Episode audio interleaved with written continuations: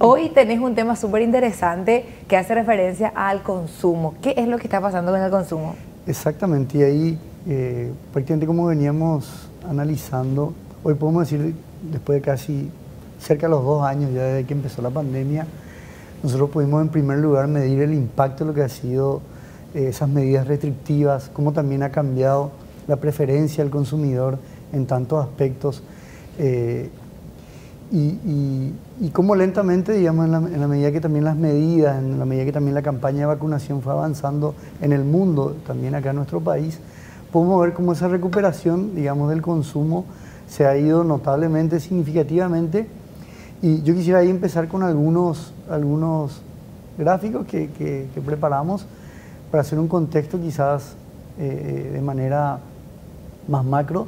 Bueno, ahí, ahí, la audiencia puede ver, digamos, este es el índice de confianza del consumidor que lo prepara el Banco Central. Eh, y ahí podemos ver el periodo crítico, digamos así, de la pandemia. Básicamente este es un índice que se basa en una encuesta eh, que, trabaja el Banco Central con el Instituto Nacional de Estadística, donde pregunta, una, digamos, una serie de preguntas, eh, creo que a más de 400 personas de distintas partes del país, de cómo ellos esperan que va a ser la recuperación económica, cómo encuentran que es, cómo encuentran que está su situación, eh, si creen que va a mejorar su situación en el próximo tiempo, etc.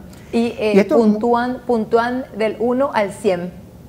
No, en verdad el índice de confianza del consumidor es un promedio entre lo que se llama el índice de situación económica, que básicamente analiza mirando hacia atrás, y el índice de expectativas económicas, que está en la misma encuesta, que mira hacia adelante. Y la expectativa, imagínate si le, entrevistamos a 100 personas, y la 100 te dice, no, yo creo que eh, en el próximo tiempo mi situación va a estar peor bueno, probablemente eso repercuta en, la confianza de la persona y eso haya que haya una disminución en, la economía, en el consumo, en la reactivación de la demanda. Pero acá vemos cómo de manera sostenida este índice muestra que, hay una confianza en el consumidor y, vemos que prácticamente el mes de abril eh, viene, viene creciendo de manera sostenida.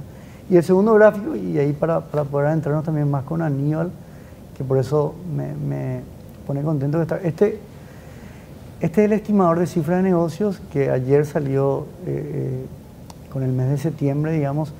Nosotros acá lo que hacemos con la consultora es promediar los últimos, ok, los gráficos, los gráficos. Te encantan los gráficos, Alfredo.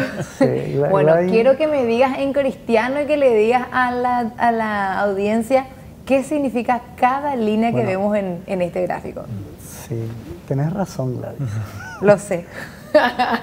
el estimador de cifra de negocio es, un instrumento que, usa el Banco Central, sobre todo como una medida a corto plazo para ver, mejorar la toma de decisiones y medir la economía. Eh, obviamente que ahí el Producto Interno Bruto, las cuentas nacionales, trimestrales sirven de manera para analizar más el ciclo económico, pero faltaba una herramienta como esta, por ejemplo, que mide las ventas a través de, de los informes que le va pasando el Ministerio de Hacienda y básicamente eh, eh, es un 80% de las empresas, o sea, del negocio que cubren las empresas en estos sectores. Y a través de esa información que Hacienda le brinda al Banco Central, ellos pueden ver la evolución en, las ventas, digamos. ¿Ventas reales, ¿Ventas reales o expectativas de ventas? Ventas reales. Entonces, Por eso que este, este índice siempre sale con 40, 45 días de retraso respecto al, mes que quiera, que quiera analizar. Y aquí cada línea que tiene un colorcito distinto eh, es un rubro. Es un rubro. Vemos, por ejemplo, ventas de vehículos en, eso que parece un lila claro. No sé si es que es el color que ve. De color creo que mejor Algo medio celestito, es, o, sí, más o menos sería un celestito. Eh, grandes tiendas, prendas de vestir. El azul, que vemos ahí un poco más oscuro, equipamiento del hogar. Un azul marino sería. Y el último que parece medio negro o o gris oscuro. Gris oscuro, diría Gris oscuro. Es eh, supermercados, hipermercados, distribuidoras y otros. Esos son los rubros hacia modo global que muestra el gráfico. Y esos números que vemos allí en los cuadritos son los porcentajes de es la variación respecto al año anterior, pero... ¿Mismo eh, mes del año anterior? Sí, con el mismo periodo del año anterior. Ah, pero ahí quizá nomás para, para agregar y con eso eh, si bien estos son, son rubros, digamos, eh, eh, que, trae el estimador de cifra de negocios de manera separada, podemos ver cómo en cierta manera coincide con el índice de confianza del consumidor. O sea, llega a su pico más bajo en los meses de, marzo y a partir de abril empieza a retomar. Puedo hacer un paréntesis que no sé si es que es en mi lectura tal cual eh, se refleja aquí. Justamente las ventas de supermercados, distribuidoras, hipermercados, etcétera, tienen un número negativo, como que, que cayeron. Coincide con un momento en que el sector formal está denunciando contrabando, informalidad, etcétera, que más adelante vamos a ver en otros bloques lo que, lo que significa también la economía subterránea. Eso no vamos a hablar ahora contigo. Pero no sé si a eso también podría guardar con eso relación. ahí, ahí, por eso, como te decía, para mí era muy importante hoy, acá que esté Aníbal con nosotros, porque eh, si bien estos son un dato más agregados, como se suele decir en la economía, creo que Aníbal, que está todo el día eh, eh, a través de, digamos, del servicio que ofrecen ellos como empresa, creo que también nos puede traer datos más finos de la intensidad de ciertos rubros eh, eh, y de lo que también ellos van sintiendo día a día para explicarnos cómo ha sido esta reactivación del consumo, de la demanda eh, y cuáles son los rubros que se han recuperado con mayor vigor, cuáles con menos. Bueno, ahora vemos en pantalla también el siguiente gráfico que dice evolución del crédito, de, evolución de crédito al consumo. Exacto, bueno, este es el último grafiquito, pero para no detenerme más y seguir es eh, básicamente el sistema financiero como, como es también la variación respecto al mismo periodo del año anterior eh, en lo que son los créditos al consumo personal, que varían desde menos de tres meses hasta más de un año, digamos. Eh, y cómo ha variado, si bien vemos una cierta solidez, no es que ha sido un crecimiento exponencial, digamos, pero vemos que ha sido sostenido, digamos, a partir de, de, lo que ha sido después del shock de la pandemia. Eh, y, creo que esto también indica cómo en cierta manera acompaña también eh, esta reactivación, esta demanda del consumo. Como un dato más que respalda todo este movimiento de recuperación. Muy bien, también queremos aprovechar la presencia aquí del gerente general de Bancar para que nos dé los datos. Me preguntó de entrada si vino con los tacos arriba y me dijo, vos hiciste ya una compra con QR, boom, me tiró así la pregunta. Y le dije, compraste? No. ¿No? no, pero sí, a ver. No, no sí. No, no todavía. A ver, eh, es verdad que con la pandemia eh, prácticamente nulo es mi uso del, del billete en efectivo del dinero en efectivo, el del billete papel.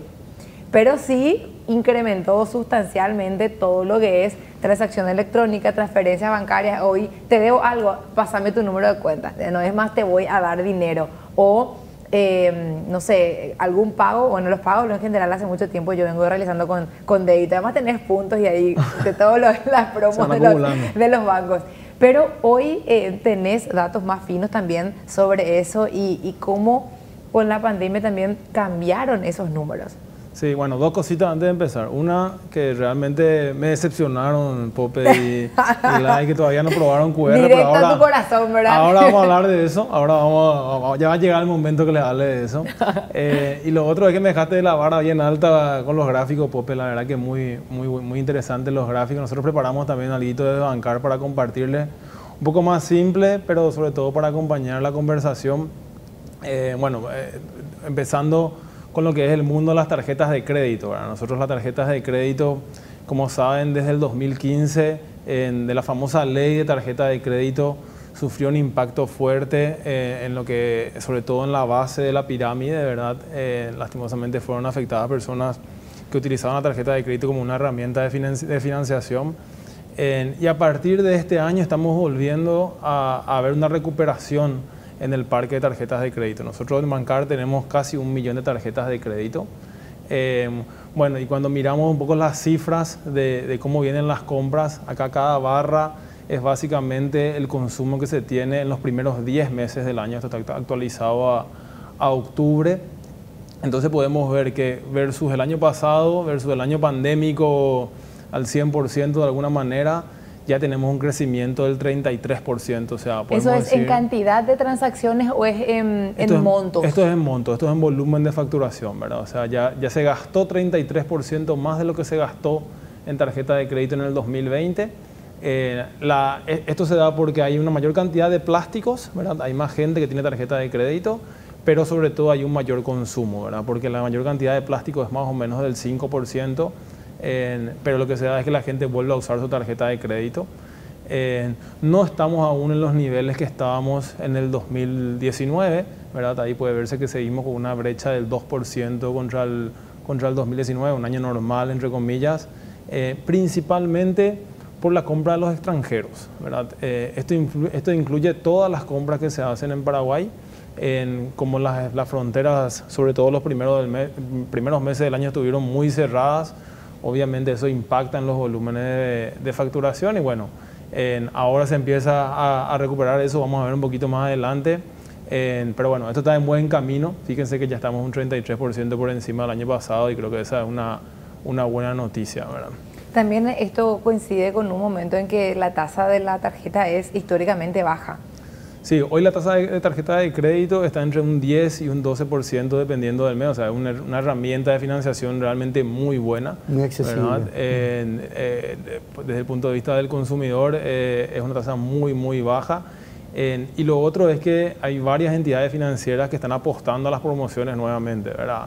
Eh, seguramente ustedes como consumidores ya vieron en la calle en muchas promociones de tiendas de combustible, de tiendas de ropa, de supermercados. es como que las promociones están volviendo y bueno, todo eso impulsa y hace que estas cifras vuelvan a crecer, ¿verdad?